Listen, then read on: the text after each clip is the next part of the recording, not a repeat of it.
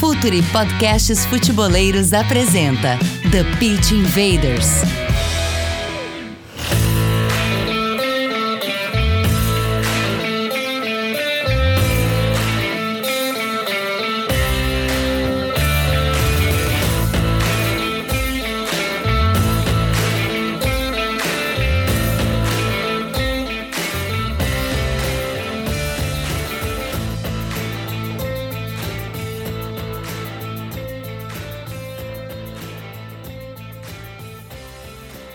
Futeboleiros! Olá, futeboleiras! Com a força de OneXBet, a maior casa de apostas do mundo, Futuri Podcasts apresenta The Pitch Invaders, episódio 246. Uma história, sempre falando de maneira profunda e séria sobre o jogo. Meu nome é Eduardo Dias, você já, está, você já sabe, estamos no ar em mais uma invasão futeboleira, conexão com o nosso head de conteúdo, Gabriel Correia. Dale, Gabriel! Tudo bem, Dinho? Prazer estar aqui em mais um episódio, 246 já nesse ano de 2022, quase chegando em 300, sem contar todos os outros podcasts. Então, obrigado a todo mundo que nos acompanha, está aqui com a gente. Bora lá. Bora lá. E esse é um podcast que nesses 246 episódios a gente aprende muito sobre a indústria do futebol e sobre o jogo do futebol. Esse é o propósito. E o convidado de hoje tem muito a nos ensinar também sobre a indústria e sobre o jogo. Antônio Carraças, um profissional do futebol, e, e, e, esse título é uma, é uma provocação para o que nós falaremos durante esse podcast. Seja bem-vindo, uma honra para a gente, Antônio Carraças. Prazer ter você aqui no Futre e no TPI. Não, obrigado Eduardo, obrigado Gabriel pelo convite. É um enorme prazer estar aqui a discutir aquilo que tem sido, digamos, uma das grandes paixões da minha vida, que é o futebol, que é o jogo que nos atrai e que nos acompanha uh, todos os dias. Uh, para mim é um enorme prazer estar aqui convosco e poder partilhar, uh, digamos, não é ensinar, partilhar aquilo que tem sido exatamente esta experiência e esta carreira de vida. Invaders, vamos invadir muito além do Seixal.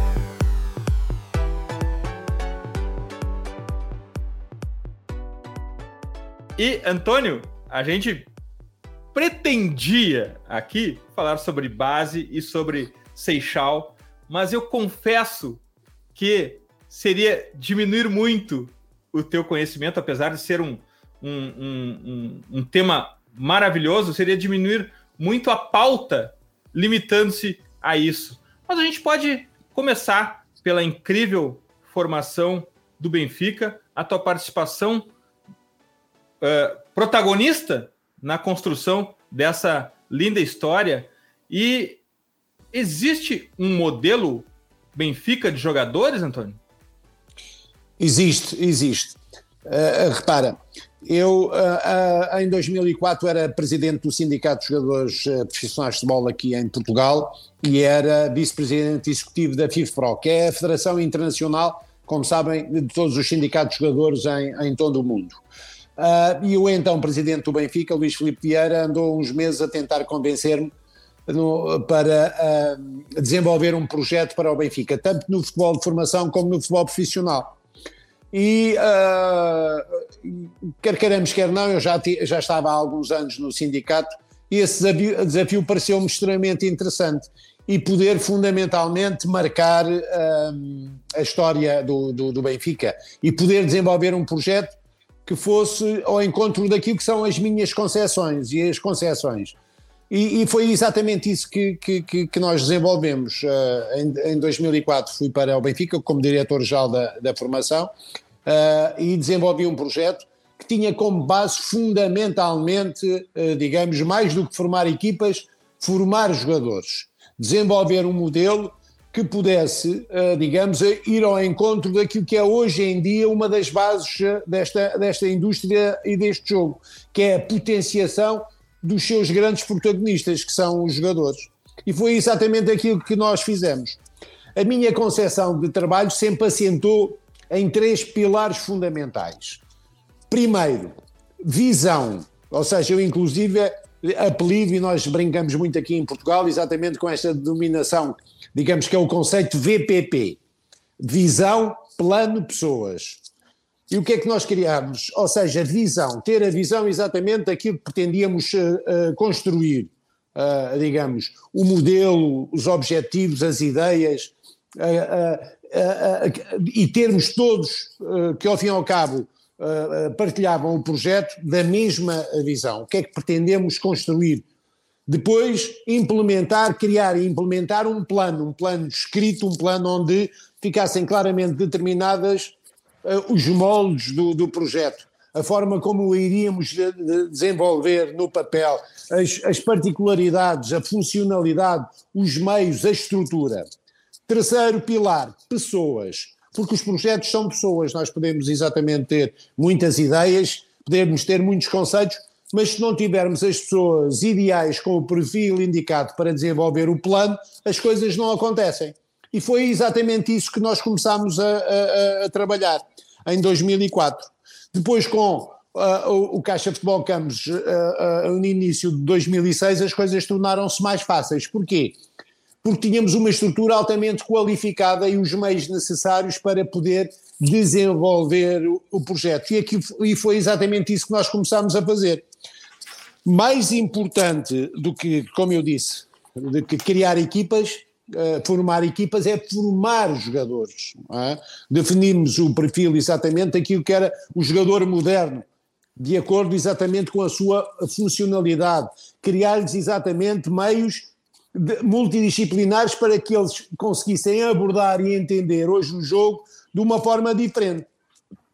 E fomos construindo exatamente o, o projeto. Não é por acaso, e eu tenho um enorme orgulho disso, de que Uh, nessa altura, em 2006, comecei exatamente, tinha ao meu lado, porque, atenção, uh, Gabriel e Eduardo, uh, uhum. isto é um projeto coletivo, não há projetos individuais. Até porque eu sempre defendi que só há sucesso individual se houver sucesso coletivo. Como nas equipas, é exatamente a mesma coisa. É?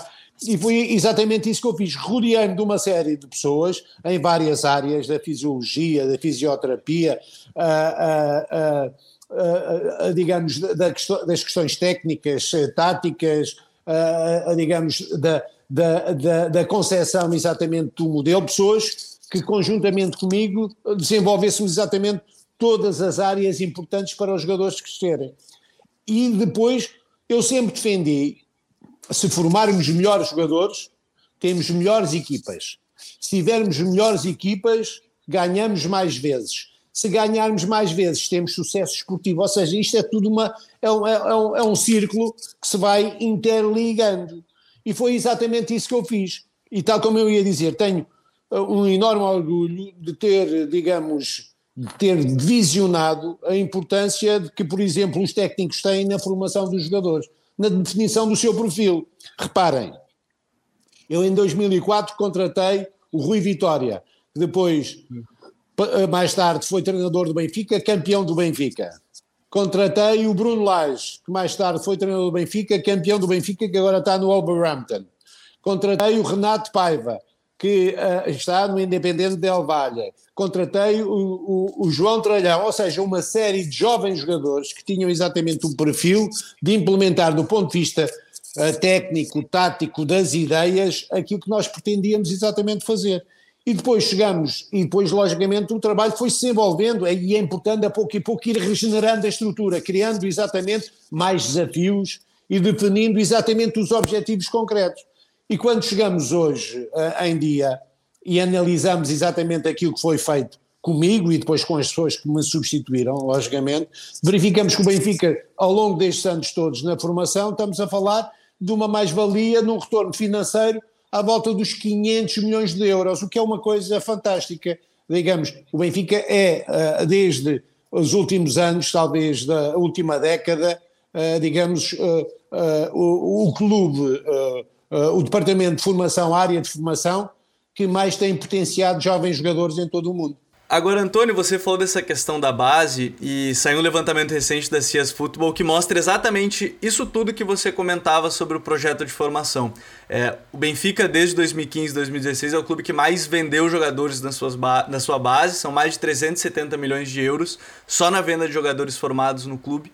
E uma coisa me chamou a atenção das principais vendas: 90% de jogadores portugueses. Tem um ou outro de fora, a gente pode citar aí um brasileiro, mas que é, joga pela Espanha, inclusive, que é o Rodrigo, é, o Ederson, o Lindelof, mas o resto, a maioria são todos portugueses, Antônio.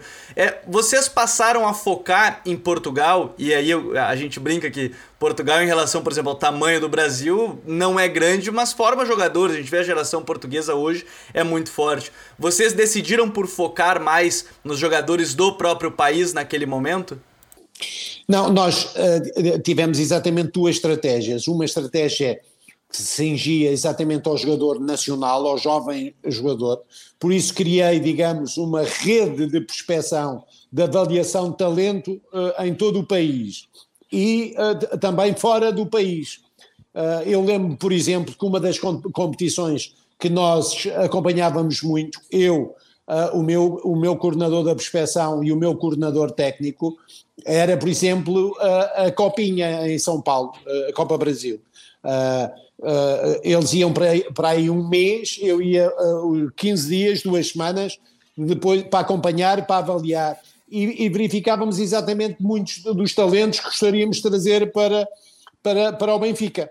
Só que nessa altura, uh, digamos, a, a, condição financeira do Benfica não era que fosse má, mas, uh, digamos, era necessário geri-la com muita atenção e muito cuidado. O meu orçamento também era um orçamento muito pequenino e que por vezes não me dava a possibilidade de contratar jogadores que eu gostaria de contratar no mercado externo.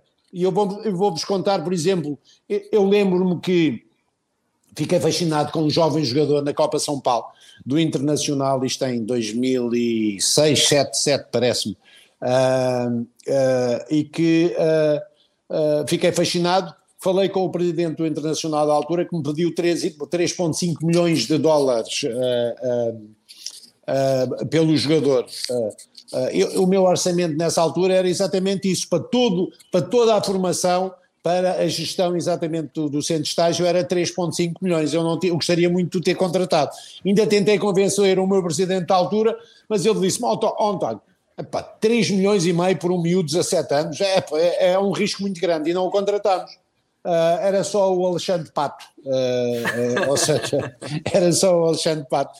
Tive uma enorme pena não o ter conseguido trazer, porque era, digamos, um jogador diferenciado e que fez a carreira uh, que fez. Mas nós tínhamos exatamente duas estratégias, uma mercado nacional, outra mercado internacional, inclusive conseguimos contratar o, o Caso Patapta, um jovem jogador da Austrália, uh, um, um, um, avançado chileno que fez, digamos que foi importante no, na, no Mundial de Sub-20, uh, Agora, as condições para poder, mesmo já nessa altura, trazer jovens jogadores de talento exatamente para, para Portugal, era mais complicado e era mais uh, difícil. E depois tornou-se mais difícil a partir do momento em que a FIFA definiu de uma forma muito clara o regulamento de que só era possível trazer, uh, uh, trazer jogadores a partir dos 18 anos. Agora, hoje em dia, quer queremos, quer não, o mercado é um mercado global, não há jogadores portugueses, brasileiros, italianos, franceses, ganeses, é um mercado global. E é preciso entender exatamente esta nova lógica.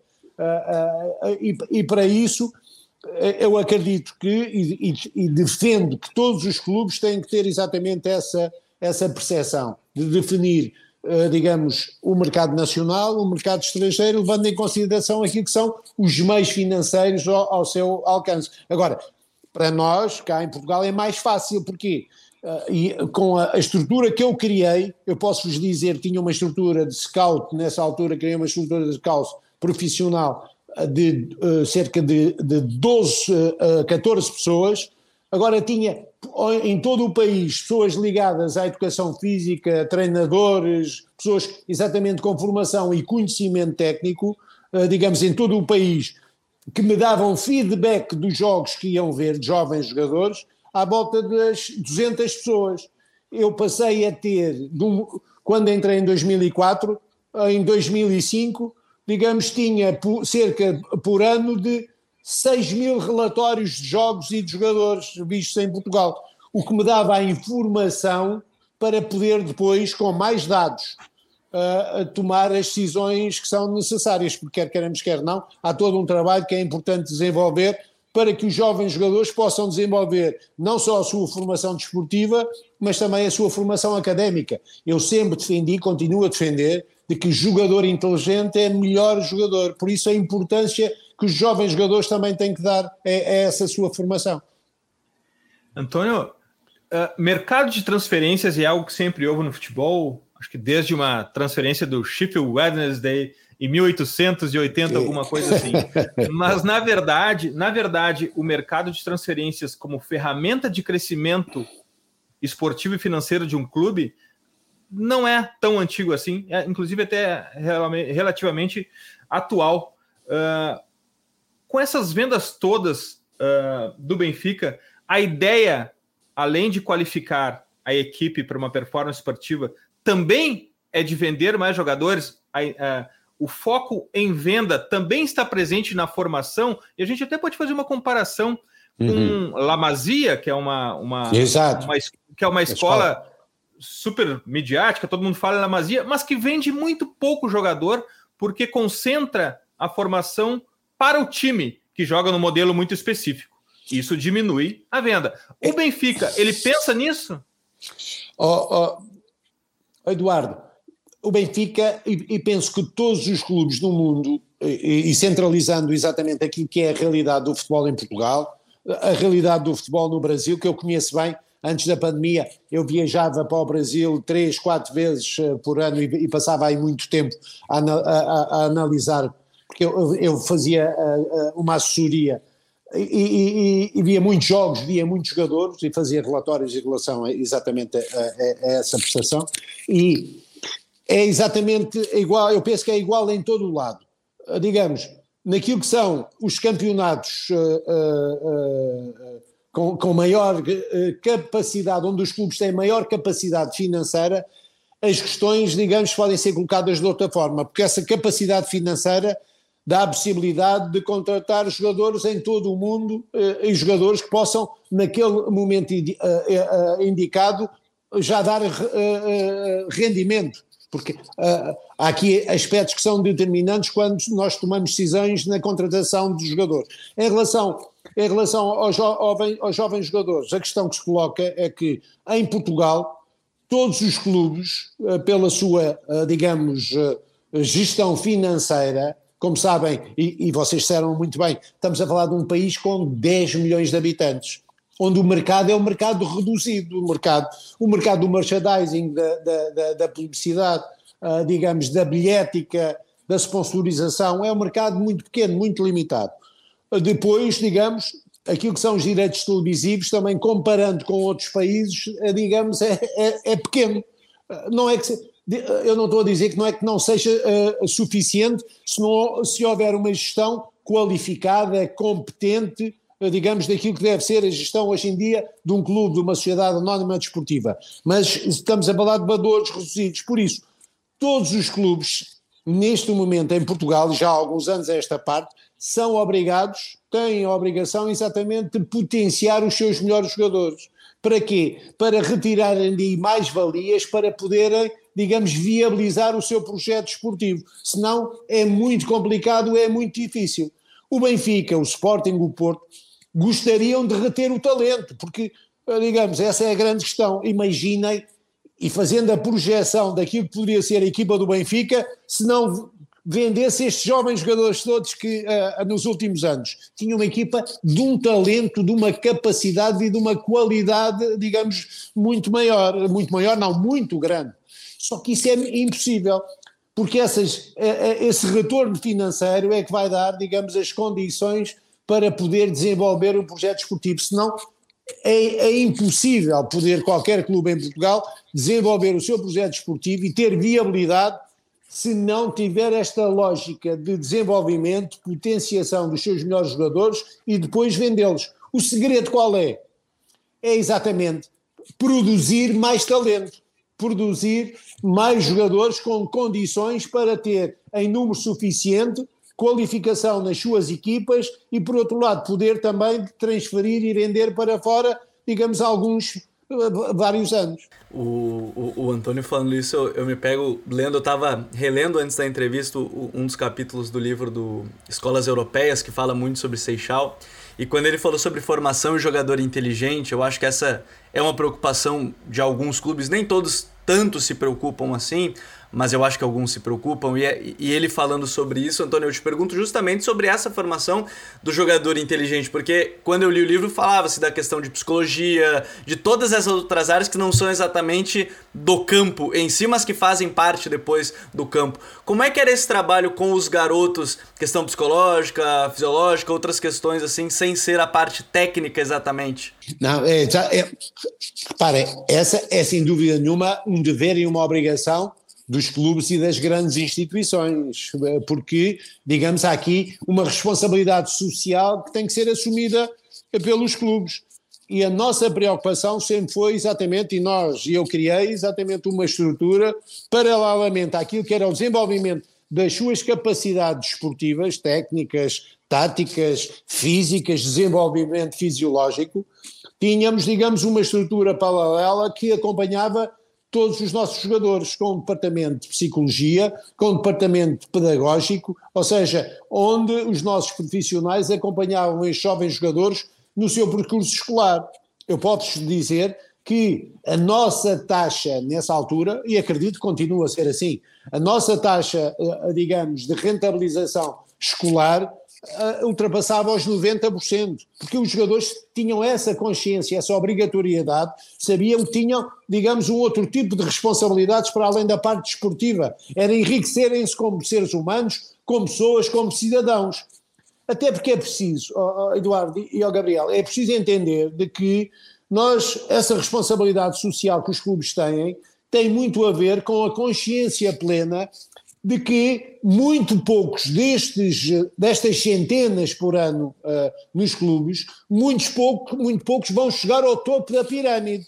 E é importante dar aqui ferramentas a estes jovens jogadores para poderem, não vão ser se calhar profissionais de futebol de, de nível, digamos, de excelência, mas vão desenvolver as suas aptidões, digamos, em competições de nível mais baixo, mas por outro lado têm ferramentas para desenvolver outra atividade profissional. E essa, sem dúvida nenhuma, é um uma das obrigações dos clubes. E nós tínhamos exatamente essa, essa estrutura, e posso-vos dizer muito, que uh, uh, aqueles que por vezes, às vezes, facilitavam, uh, nós, houve jogadores que tiveram algum tempo sem treinar e sem jogar, porque não assumiram essa responsabilidade, melhoraram as notas, voltaram novamente ao plano desportivo que nós digamos, tínhamos para eles. Antônio, um outro ponto que tem muito a ver com essa intelectualidade do jogador, uh, e falaste muito bem da responsabilidade social dos clubes com esses atletas, mas agora eu quero falar da inteligência do campo, a inteligência do jogo, porque um, os espaços sumiram, uhum. os, os esquemas táticos estão mais sofisticados, e o jogador, além daquele pacote de habilidades com a bola, ele também precisa estar preparado mentalmente e saber jogar o jogo. Diferentemente de, de, de, uma formação, talvez dos anos 90 ou mais antigo, em que se aprende as habilidades com a bola, agora é preciso a tomada de decisão, é preciso saber jogar o jogo. Como que esse componente entra na formação, Antônio? Ainda mais para, um, para uma um, um grupo de jogadores criados já num ambiente totalmente digital que assiste muito pouco futebol. Como é que esse é. desafio de fazer o jogador saber jogar o jogo sem ver jogo? É, é, essa é uma questão muito, muito pertinente e muito interessante. Até porque vivemos hoje em dia, nos últimos anos, esta parte, numa realidade completamente diferente daquilo que era, por exemplo, o meu tempo. É? Ou seja, quando eu era miúdo, todo o meu tempo uh, uh, uh, livre, quando vinha da escola, era jogar na rua, era jogar com os meus amigos, jogar com, meu, com, os meus irmãos, e passávamos muito tempo a jogar na rua. O futebol de rua dava-nos exatamente essa capacidade. Espaços, já nessa altura havia os espaços eram, eram curtos, reduzidos, e nós tínhamos que encontrar as soluções necessárias para ultrapassar a dificuldade que os outros nos colocavam. É? e, e, isso dava-nos competências para depois, a um nível de formação mais elevado, depois num clube, poder interpretar o jogo de, de, de uma forma, digamos, ainda mais uh, uh, completa. Hoje em dia, digamos, com as escolas de futebol, uh, digamos, com os conceitos que de muito cedo os, os, os, os técnicos colocam exatamente aos jovens jogadores. Eu vou-vos dar um exemplo. Eu, eu, quando cheguei ao Benfica, nós uh, tínhamos uma, uh, duas escolas uh, de recriação, ou seja, escolas pagas pelos pais dos miúdos para os miúdos poderem desenvolver a sua, a sua, a sua formação desportiva. E que todos os anos os melhores, aqueles que apresentavam melhor, digamos, melhores especificidades e melhores funcionalidades, passavam para o futebol de competição. E quando eu cheguei, a preocupação de muitos dos técnicos do Benfica tinham a ver exatamente com miúdos de 6 anos, 7 anos, com, digamos, as questões da estratégia, da tática.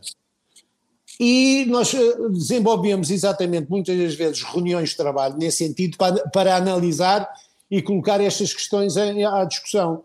Porque é importante, mais do que tudo, é importante que até uma determinada a, a, a idade estas crianças tenham o gosto, a paixão pelo jogo.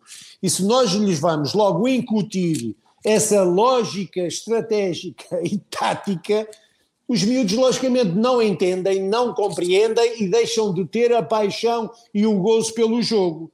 É importante, logicamente, ir introduzindo exatamente essa informação a partir de uma certa determinada idade, onde a competição, digamos, tem maior uh, uh, importância introduzimos para exatamente consolidar e, e a, a fazer com que as crianças o mais cedo possível tivessem essa paixão pelo jogo, eu criei um projeto que se chamou o Primeiro Passo. O que era o Primeiro Passo?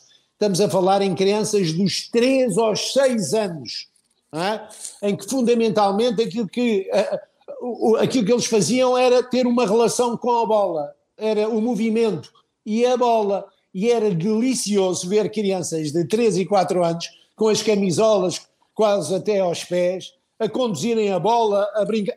Ou seja, a bola, a paixão pelo movimento, pelo jogo, o drible, a finta, a corrida, são fatores determinantes para depois, mais tarde, poder potenciar áreas e especificidades que o jogo, logicamente, necessita. E essa questão que, que, que colocaste é sem dúvida muito, muito importante. Hoje em dia é importante que os jovens jogadores que têm uma realidade diferente, uma, uma realidade muito cibernética, digamos, uma, uma, uma realidade muito telemóvel, de iPads, de computadores, é? e eu vejo, eu vejo pelo meu filho que tem, vai, vai fazer 16 anos, gosta muito de futebol, mas é uma paixão diferente, é uma, é uma paixão, é uma paixão diferente, não é? Porque eh, a, a, forma como eles eles se relacionam com o jogo é uma forma diferente, uh, digamos, é uma forma que muitas das vezes tem a ver com aquilo que passa nas televisões. E, mas as televisões, digamos, estamos a falar de, um, de uma realidade completamente diferente. Para chegar lá, ainda há, todo um processo, há todo um caminho que é, que é necessário ser realizado e ser feito. E a forma de interpretar o jogo, digamos, tem muito a ver, por vezes, com aquilo que nós vemos, com aquilo que nós uh, uh, sentimos. Uh, e os jogadores, hoje em dia, quer queiramos, quer não, digamos, começam a ser formatados muito cedo em função daquilo que são as expectativas e daquilo dos objetivos a, a, a atingir. Eu gosto, por isso é que cada vez mais, Eduardo e Gabriel, nós verificamos que cada vez mais escasseiam os mágicos do jogo. É? Cada vez há menos mágicos, há menos jogadores com aquela capacidade de driblar, de fintar, de, digamos, aquela selvageria de, de entender o jogo e ter a relação com a bola, digamos, que nós cá por fora nos apaixonamos e, e, e, ficamos extasiados a ver aquilo. Cada vez há, há menos jogadores deles, cada vez há menos Luís Dias, é? que eu queria, quis contratar para o Milionários, mas lá está, não tinha dinheiro, não consegui contratar. E, e, ou seja, esses jogadores cada vez mais escasseiam do futebol, porque cada vez mais o futebol, muitas vezes, digamos, é interpretado numa lógica de xadrez, em que cada jogador tem uma determinada função e depois há aqueles que têm mais talento e que são, e que são a rainha, e a rainha consegue exatamente se movimentar para vários lados e fazer exatamente muitas coisas. Por isso, é importante, é importante uh, digamos, dar espaço de intervenção e poder potenciar jogadores desses. É? Garrinchas, uh, ou seja, jogadores que, que nos apaixonem uh, ao ver só a relação que eles têm com a bola. Essa eu, eu acho que essa história é muito boa se a gente colocar mais um jogador aí que é formado e passou por esse projeto, que para mim também talvez não seja o mais mágico quando todo mundo olha, mas para mim é um jogador que, que me anima a ver e me animava a ver muito no Benfica, é o João Félix, por exemplo, Antônio. Você tem ali um talento puríssimo de, de refino técnico, mas também em, em plena evolução ainda, um, um jovem, muito grande, muito grande. Tanto é que se adaptou também com o Simeone, jogava em outros modelos. Como é quando você vê nesse projeto um garoto tão talentoso como o João Félix, ou até um defensor talentoso como o Rubem Dias, outros tantos que passaram por esse projeto, mas como é que é esse trabalho quando vocês identificam um jogador tão talentoso para potenciá-lo? A partir daí, dar essa liberdade criativa, potencializar ele. Aí eu vou usar o exemplo do João Félix, que é a maior venda recente do, do Benfica, mas como é que vocês fazem a partir do momento que vocês identificaram um talento que talvez seja um talento de fato geracional, que é o caso do João? Não, fundamentalmente, eh, atenção, eh, é importante eh, fazer um trabalho de acompanhamento, de análise daquilo que é o percurso do ponto de vista desportivo dos, dos nossos jogadores ou seja, acompanhá-lo dia a dia, semana a semana, uh, depois definir exatamente em função do perfil do jogador, uh, digamos, projetá-lo daquilo que são uh, as, as exigências do futebol profissional e as exigências dos clubes a um nível, digamos, de competição muito rigorosa e de excelência. E há jogadores que é preciso não esquecer que tudo isto é um processo, as coisas não, não acontecem por geração espontânea, digamos, é necessário exatamente criar as condições para que esses jovens de talento que apresentam talento, talento, é? possam, digamos, ter os seus timings determinados. Nós não podemos nem acelerar, nem retroceder exatamente este processo de evolução. É? Há timings determinados e definidos. E o João é um exemplo disso, é? ou seja, é um exemplo de que apresentou níveis de rendimento muito elevados e a partir do momento em que teve a oportunidade de, de, de competir na, na, primeira equipa do Benfica, com aquela idade, digamos, demonstrou o talento, a qualidade e os meios necessários para marcar a diferença. E são esses que marcam a diferença. Às vezes até podem marcar a diferença em pequeninos aspectos. Eu vou-vos dar um exemplo da importância daquilo que eu estou a dizer. Há um jogador, um grande jogador uh, português e mundial que se chama Bernardo Silva. Digamos que, no meu ponto de vista, é neste momento, digamos, uma das figuras chaves mais importantes do Manchester City. Uh, e o Bernardo sempre foi um jogador pequenino. Uh, ou seja, o, o, o, seu processo de maturação sempre demorou algum tempo e nós tínhamos reuniões de coordenação onde eu juntava os treinadores das equipas, os coordenadores técnicos, para tomarmos decisões em relação àquilo que seria o futuro de muitos dos jogadores, dos jogadores das equipas, de todas as equipas. Ah? E, e, havia algumas pessoas minha, nessa estrutura que tinham dúvidas em relação ao Bernardo, por ser pequenino. E eu, eu questionei exatamente uma das vezes um, do, um dos seus treinadores e perguntei-lhe, mas, mas uh, o Bernardo não, não tem uma enorme qualidade técnica? Tem. Não pensa ao jogo mais rápido e de forma diferente dos outros? Uh, tem. Uh, digamos, não tem a capacidade de ultrapassar muitas vezes aquilo que são as dificuldades que o adversário tem? Tem. Então, ah, mas é pequenino, pode não crescer. Então vamos esperar, vamos ter tempo. É? E foi aquilo que aconteceu. Ou seja, há que ter paciência, há que, acima de tudo, digamos, visionar e projetar aquilo que é o talento de determinado jogador em função de todo um processo e depois dar-lhe as ferramentas e dar-lhe os meios necessários para ele poder, digamos, ter o alicerce necessário para conseguir chegar àquele jogador. Acertamos em todos os jogadores? Não, não acertamos, não. Isso é impossível, não é?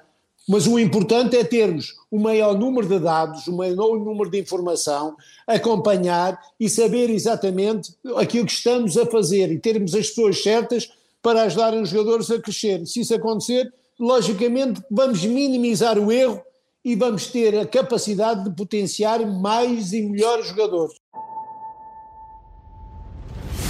Fala, futeboleiros, tudo bem? Eu espero que vocês estejam gostando do episódio de hoje. Mas antes de seguirmos com esse bate-papo, eu quero fazer um convite para vocês. Se você quiser receber conteúdo exclusivo no site, ter acesso às matérias fechadas, vai lá na aba Club e faça parte do Futuri Club por apenas 12 reais mensais ou até mesmo em planos semestrais com desconto ou até mesmo anuais. Você ainda vai ter direito a desconto nos cursos do Futuri. Então, fique ligado. Além disso, eu quero lembrar para vocês que esse episódio também tem o apoio do Futuri Pro, o departamento de análise e mercado do Futuri. Seu time gasta menos dinheiro e ganha mais jogos. Para mais informações, mande um e-mail para comercial@futre.com.br. Que, que tema instigante esse, Antônio. Aqui no Futuro a gente presta consultoria para clubes de futebol e os nossos cientistas de dados aqui desenvolveram uma ferramenta para identificar o valor do jogador no mercado. E hum. o que compõe, não preço, preço é oferta demanda, é valor mesmo. É, são, coisas, são coisas diferentes. E, um, e claro que desconstruímos os valores para ver o que, que influenciava. E um ponto que influencia bastante é minutos jogados no profissional.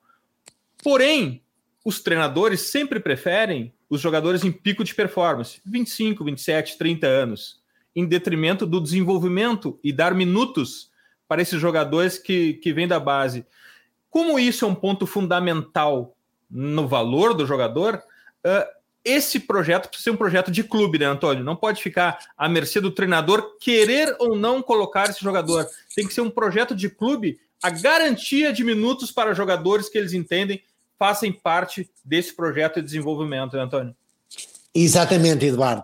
Aliás, quando eu falei inicialmente no, no desenvolvimento do, do meu conceito de trabalho, VPP, tem muito a ver exatamente com isso. Ou seja, visão, plano, pessoas. O projeto, digamos, a concepção do plano que nós temos exatamente para o nosso projeto esportivo tem que assentar em pessoas, como eu referi e as pessoas, e essa é, sem dúvida nenhuma, uma decisão determinante e fundamental. Ou seja, quem vai liderar a área técnica, que tem, digamos aqui, uma série de responsabilidades do ponto de vista da decisão, tem que ter o perfil indicado e tem que também, lá está, tem que ter a nossa visão tem que, e tem que se enquadrar no plano que nós temos exatamente para esse projeto esportivo porque senão, não, senão as coisas não funcionam. Reparem, o, o, o, o João Félix só chegou naquele momento, digamos, a um patamar, digamos, de desenvolvimento uh, uh, profissional uh, e técnico, tático, físico, porque o treinador que apostou nele se chamava Bruno Lage, que acreditava exatamente que aqueles jovens jogadores poderiam, digamos, desenvolver do ponto de vista do rendimento, digamos, níveis muito elevados. E foi aquilo que aconteceu. Ou seja, a aposta é, digamos, e quem aposta do ponto de vista da qualidade da decisão é determinante. Contratar um treinador, digamos, que não tem, do ponto de vista pessoal e individual, a, confiança plena em jovens jogadores, que apostam em jovens jogadores de talento, não vale a pena, digamos, eh, formar. Ou seja, porque não vai ter espaço de intervenção. Os jogadores só evoluem exatamente com espaço de intervenção, com competição, a competir, ali estressados exatamente no, na, naquilo que desenvolveram ao longo dos anos. Agora, atenção, eu não quero dizer com isto que uh, as equipas têm que colocar 11 jogadores, 11 jovens jogadores. Não é isso que eu estou a dizer. Pelo contrário, até porque não funciona. Não, não há nenhum projeto esportivo que possa exatamente ter resultados do ponto de vista desportivos e da rentabilidade financeira, digamos, só com jovens jogadores. É que o, a, a, o, ideal será ter, digamos, um, uh, jovens jogadores de talento, com qualidade, alicerçado exatamente com jogadores com rendimento, com experiência e com conhecimento, que vão ajudar estes miúdos a crescer. É importante ter exatamente essa solidez nesses jogadores. É? Por isso, quando definimos, quando definimos exatamente um projeto esportivo, é importante que, digamos, a decisão uh, que quando, uh, na área técnica vá ao encontro daquilo que é a nossa visão e o nosso plano, porque senão as coisas não, não vão funcionar. É porque isto não há milagres. O futebol não é uma ciência exata. É? E ainda bem que não é, porque senão não tinha graça nenhuma. É? Ainda bem que não é. Mas atenção, mas nós é possível, porque há uma série de fatores endógenos que nós não controlamos, que têm a ver exatamente com o jogo. Aquele jogador naquele dia está mal disposto, olha a cabeça, não está a acertar, uh, aparece três vezes isolado à frente do guarda-redes e manda para fora. O guarda-redes teve um percalço, a, a, a, a, bota estava muito apertada e, e, e, e, digamos, cometeu um erro, sofreu. Ou seja, uma, o, o treinador não tomou as melhores decisões. Há uma série de fatores endógenos que nós não controlamos. Agora, se trabalharmos com atenção nos detalhes, nos pormenores, podemos minimizar. E estas são decisões fundamentais e determinantes para o sucesso de qualquer projeto. Ou seja, ter na área técnica alguém que também tenha a mesma visão, que esteja inserido no plano que nós pretendemos ter para o clube. Antônio, pode ser um caminho, e você falou no início também sobre os treinadores que você buscou à época, inclusive tem um, um episódio que a gente gravou com o professor Renato Paiva, fantástico, né, quando ele já estava no Independente Del Vale, uma grande pessoa e um, um grande treinador também.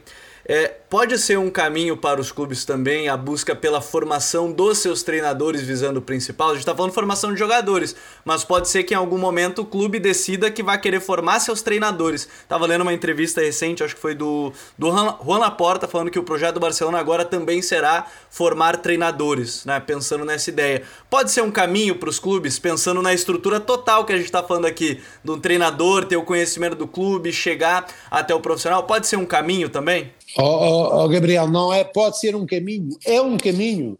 Aliás, uh, uh, no projeto que eu apresentei em 2004, no, no, meu projeto escrito, tudo aquilo que eu falo, eu, eu escrevo e apresento exatamente ao meu presidente. É?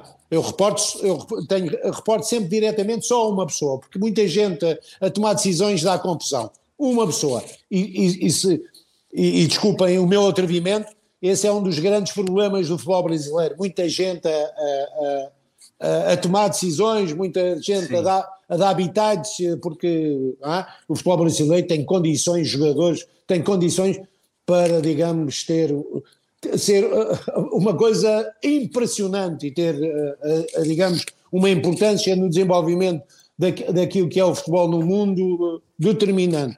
Mas, dizia eu, eu, quando apresentei exatamente o meu projeto, um documento de quase 100 páginas, quase 100 páginas, é? os meus relatórios, eu posso dizer que os meus relatórios eu apresentava no final da temporada, no final da época, no futebol profissional, apresentava ao meu presidente um relatório de atividade, de toda a atividade, e no futebol profissional eu tinha a responsabilidade da equipa A e da equipa B. E estamos a falar de todas as minhas áreas de, de responsabilidade, é? que é da segurança, ao, ao Departamento de Operações, Fisiologia, ao Labo, sei lá, uma série de áreas. Eu apresentava escrito, sempre apresentei relatórios escritos, né, de que cerca de 200 páginas, onde estava lá toda a informação. Depois havia, o Presidente só tinha que tomar decisões, só tinha que tomar decisões. Mas uh, uh, uh, dizia eu, nesse, nesse meu projeto estava lá também a formação de treinadores, ou seja, era importante que o Benfica, e é importante que o Benfica, digamos, tenha essa percepção. Quando contrata um treinador para o sub-14, sub-17, sub-19, para a equipa B, leva em consideração que está ali um potencial treinador para poder um dia treinar a equipa principal do Benfica, que tem que obrigatoriamente ter um perfil que vá ao encontro daquilo que é o projeto esportivo do Benfica. É? O, o Nelson Veríssimo, que neste momento é treinador do Benfica, com a saída do Jorge Jesus, estava na equipa B, eu contratei-o exatamente para adjunto da equipa B em 2012, se não estou em erro, para adjunto da equipa B do Benfica. Ele tinha acabado de ser profissional de futebol ao longo muitos anos, mas eu conhecia-o, falei com ele mais uma vez e verifiquei que, primeiro, porque ele tinha, digamos, uh, conhecimento prático, tinha sido jogador durante muitos anos, internacional até pelas camadas jovens, tinha formação científica, porque era, digamos, licenciado em Educação Física, e, digamos, e depois tinha valores e tinha exatamente a mesma visão que nós tínhamos. E por isso eu contratei-o para, digamos, adjunto da equipa B e hoje em dia é o treinador principal do Benfica. Ou seja, os clubes têm que também começar a ter esta visão estruturada, organizada, de dar, digamos, os meios necessários àqueles jovens treinadores que têm perfil e que um dia podem, digamos, ser projetados para um nível de competição mais elevada nas suas equipas profissionais. É um processo, atenção, é um processo normal como os dos jovens jogadores, é exatamente a mesma coisa. Antônio, uh, a gente tem conversado com alguns jogadores aqui no TPI e, e a gente tem ficado surpreso por algumas batalhas internas que eles lutam contra eles mesmos mentalmente, manter o foco no jogo 90 minutos, manter-se concentrado na função que ele precisa desempenhar em campo, uh, o abatimento e o nervosismo quando se leva um gol, uh, a capacidade de se sentir consciente e focado no jogo mesmo em ambientes adversos. A mentalidade é um ponto muito importante. É possível ver jogadores com muita habilidade, mas que não prosperam, não vão adiante porque não têm a mentalidade competitiva adequada. Mentalidade competitiva é algo também é, que, que é um foco na busca dos talentos e é desenvolvido também, Antônio, no Benfica? É, sem dúvida nenhuma. É, digamos, outra área, digamos, na, na área da, da, da, da, psicologia e na área das humanidades que têm que ser trabalhadas e desenvolvidas. Por isso, a, a importância de ter uma, uma estrutura de acompanhamento pedagógico e psicológico permita ir analisando, eh, digamos, eh, dia a dia, todos, todos os jogadores, eh, digamos, e, e, e, mais do que isso, fundamentalmente aqueles jogadores que já apresentam, digamos, condições e talento para um dia poderem chegar, digamos, a níveis de competição elevados. É, sem dúvida nenhuma, um trabalho que hoje em dia as grandes equipas têm que desenvolver, porque, tal como disseste, essa área é fundamental. Isto não basta eu sempre assumi que não basta uh, uh, poder, é também necessário querer.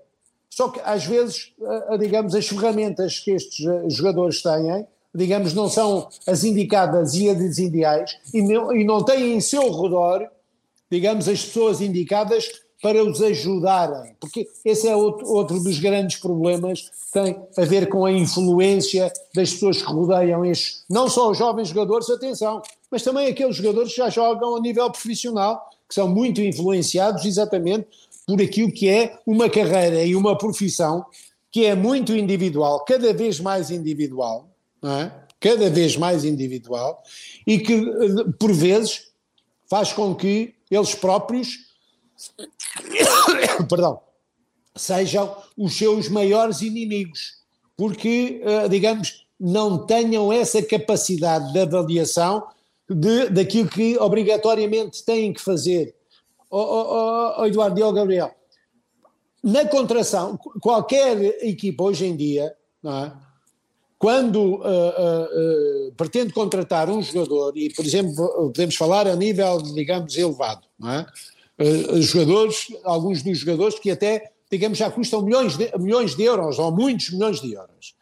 Antes dessa contratação tem que ser, tem que ser feita uma, uma análise, uma avaliação muito pormenorizada, muito particular, em função do seu caráter, da sua personalidade, como ele se, uh, uh, como ele se relaciona com os, com os colegas, com, com o, treinador, o seu comportamento em campo, o seu comportamento fora uh, uh, do campo. Ou seja, há uma série de fatores que são determinantes. Se aquele jogador, o próprio jogador, quando toma essa decisão de se transferir, é importante também que analise quem é o treinador que vai, vai ter no clube, qual é exatamente o esquema tático e a ideia de jogo que o treinador tem, qual é a cidade, se, se, é, se há possibilidades de não gostar, se é uma cidade fria, quente, ou seja, há aqui uma série de fatores que têm que ser analisados e têm que ser discutidos antes de, tanto por parte do clube ou dos jogadores, tomarem as decisões. porque isso pode pôr em risco exatamente aquilo que é hoje em dia o investimento em jogadores que custam muito dinheiro e que depois na prática uh, vamos chegar à conclusão que não tinham o perfil, não tinham a personalidade, o caráter, digamos, a força mental necessária para, digamos, serem protagonistas naquele projeto desportivo. E depois, lá está, cada vez mais, meus amigos, cada vez mais, as decisões qualificadas são determinantes para ter o sucesso e o insucesso, digamos, é um fio muito fininho e que, que se pode partir muito facilmente. É, Antônio, é, só uma última dúvida, acho interessante também. Você falou da questão do futebol brasileiro, mas eu vou ampliar um pouquinho a questão do futebol sul-americano, porque o Benfica tem também algumas contratações de futebol sul-americano, mais ou menos no seu período ali, que foram vendas depois grandes, né? De Maria, Davi Luiz, Ramires, Gaetan, vários jogadores que, que acabaram sendo vendidos depois. É, o mercado sul-americano hoje, mas a gente olha os clubes contratam cada vez mais jovens ainda, né? É, é, os clubes eles querem formar tudo na sua base, não querem dar esse tempo de formação na América do Sul em si. Você vê isso ou você vê que os clubes querem, é, no fim, querem se antecipar a possíveis rivais de compra? Não, cada vez mais uh, uh, e nós verificamos isso. Ou seja, cada vez mais há um enfoque. para mim, eu sempre sempre me apaixonei pelo pelo futebol sul-americano. por isso é que também fui trabalhar para o Milionários uh, que foi uma experiência fantástica. Trabalhar na América do Sul é uma experiência, foi uma experiência profissional fantástica, humana, de sociabilização, digamos, que, que me vai marcar. Uh, e, e, e, gostava de voltar, obviamente, à América, à América do Sul. Já tive mais uma, uma ou duas possibilidades de voltar, mas uh, uh, não se conseguiu reunir as condições ideais para que tal aconteça. O jogador sul-americano tem, digamos, um perfil muito específico, muito uh, determinado. Ou seja, eu tal como posso-vos dizer que eu estava no Milionários, eu tentei contratar o Luís Dias ao, Júnior Barranquilha e o meu amigo António Char, uh, naquela altura, pediu-me 5 milhões e meio de dólares. Pá, eu tinha um orçamento do Milionários à volta de 10 milhões de dólares. Se eu fosse pagar os 5 milhões pelo Luís Dias, ficava com 5 milhões. Não tinha capacidade financeira. E então tentei uh, sensibilizar Joseph, que, era o, que é o dono do, do Milionários, mas ele não, não conseguiu e não conseguiu baixar o, o preço. E isto para dizer o quê?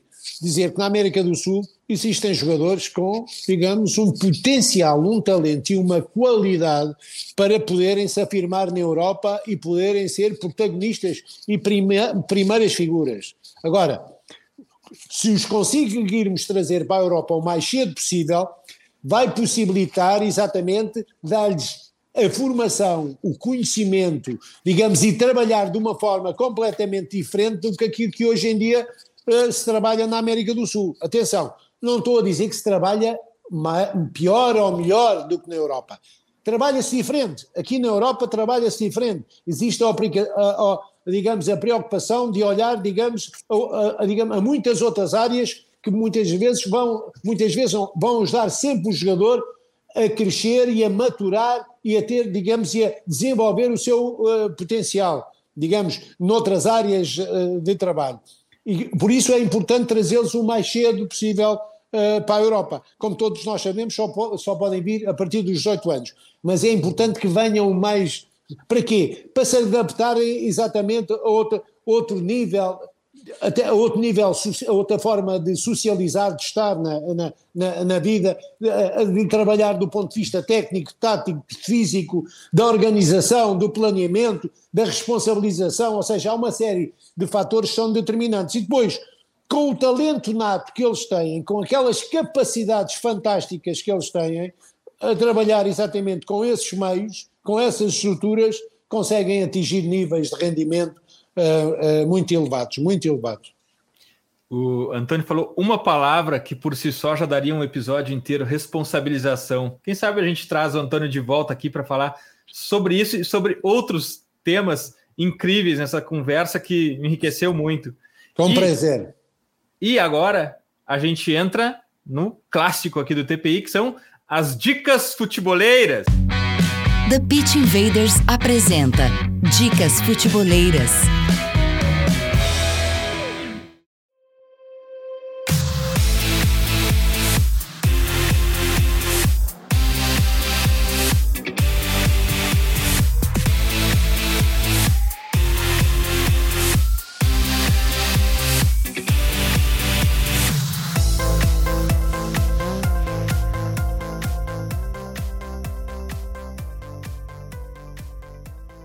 A minha dica futebolera dessa semana. Eu confesso que ela está um pouco atrasada, até por um pouco de preconceito da minha parte. Eu ainda não tinha visto a série Por Trás da Lenda sobre o Bayern na Amazon Prime. Apesar de ser agradecido pela quantidade incrível de conteúdo em vídeo e de bastidores sobre futebol que tem hoje, eu confesso que essa abordagem chapa branca, oficialesca, me tira um pouco o interesse. O interesse. Mas, na verdade, apesar disso, a gente sempre acaba aprendendo algo, ainda mais com gigantes da indústria. FC Bayer, por trás da lenda no Amazon Prime, é a minha dica futeboleira da semana. Gabriel, tua dica futeboleira? A minha, eu falei durante o episódio, mas é, eu voltei a ler o Escola Europeia também para a gente poder falar um pouco mais nesse episódio. Fica a sugestão aí, o livro da Grande Área, traduzido né, pela Grande Área aqui no Brasil. Fantástico. É, fala sobre os três clubes de Portugal, né? Mas também fala bastante sobre Seixal, sobre o Benfica. E a minha outra dica, já que ele foi citado aqui, é, são duas, mais duas, na verdade, que são da casa. Renato Paiva, que a gente já entrevistou, muito legal, verdade. cara fantástico. E agora está no Benfica B também, vale uma revisitada. O professor Antônio Oliveira também, né, que está treinando o Benfica B agora, vale muito a revisitada, um grande cara também, já participou é, Gabriel, aqui do Invaders. O, o Renato Paiva tem o TPI com ele, que foi fantástico, incrível, e tem também uma análise tática do Independente Del Vale. Sobre o Vale, exatamente, campeão nacional. Então tem as duas coisas para quem quiser, quem quer ver só a análise do time, quem quiser ouvir mais da pessoa, vou deixar tudo na descrição aqui, que acho que são episódios fantásticos. Graças, Gabriel. Até a próxima. Obrigado, Dinho. Obrigado, Antônio. Prazerzaço, um grande prazer. Um gra o prazer foi meu e inteiramente sempre à vossa disposição. E que continuem com o sucesso que têm tido, que eu sei que têm tido um fantástico sucesso. Antônio, obrigado, mas não obrigado, vais nos deixar. Não vais nos deixar sem uma dica futeboleira aqui também, né? Tens alguma dica para nos deixar? Olha, tenho uma dica uh, de, uh, digamos, de uma, de uma série que eu acredito que já muita gente já tenha visto, digamos, mas que, no meu ponto de vista, é um exemplo daquilo que uh, encerra a profissão de jogador profissional de futebol. Ou seja, a série da vida do, do Maradona. Isto para dizer o quê?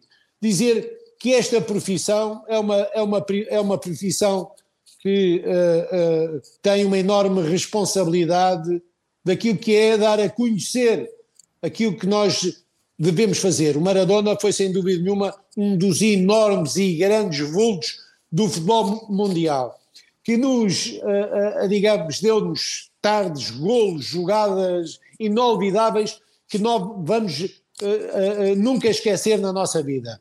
Mas, por outro lado, do ponto de vista do ser humano, cometeu uma série de excessos, de exageros e de erros que foram logicamente perniciosos. E a minha mensagem tem exatamente a ver com, com isso. É importante dar a conhecer que esta a, a profissão é uma profissão quando chega lá acima, digamos, tem uma elan, tem, digamos, um, um, um, um sentimento uh, de estrela quase que inalcançável, mas por outro lado é importante que os jogadores de futebol tenham a consciência plena também de que são figuras visíveis todos os dias, que têm que ser um exemplo para a sociedade, têm que ser um exemplo para os mais novos e eles próprios podem ajudar a que esta profissão, digamos, possa ser ainda mais responsável, mais equilibrada e possa ir ao encontro daquilo que todos nós cá fora esperamos que eles sejam. Antônio, muitíssimo obrigado por compartilhares conosco, os invaders que são os na, que é a nossa audiência, a nossa comunidade, teu tempo, teu conhecimento. Eu recebo como uma masterclass, foi uma hora absolutamente incrível. Certamente teremos um, um novo episódio em breve. Com prazer, com falar prazer. mais ainda. Obrigado, meu amigo. um grande abraço, um grande abraço e muito obrigado. Futeboleiras, futeboleiros, nós somos o Futuri e temos um convite para vocês. Pense o jogo. Abraço e até a próxima invasão, The Pitch Invaders.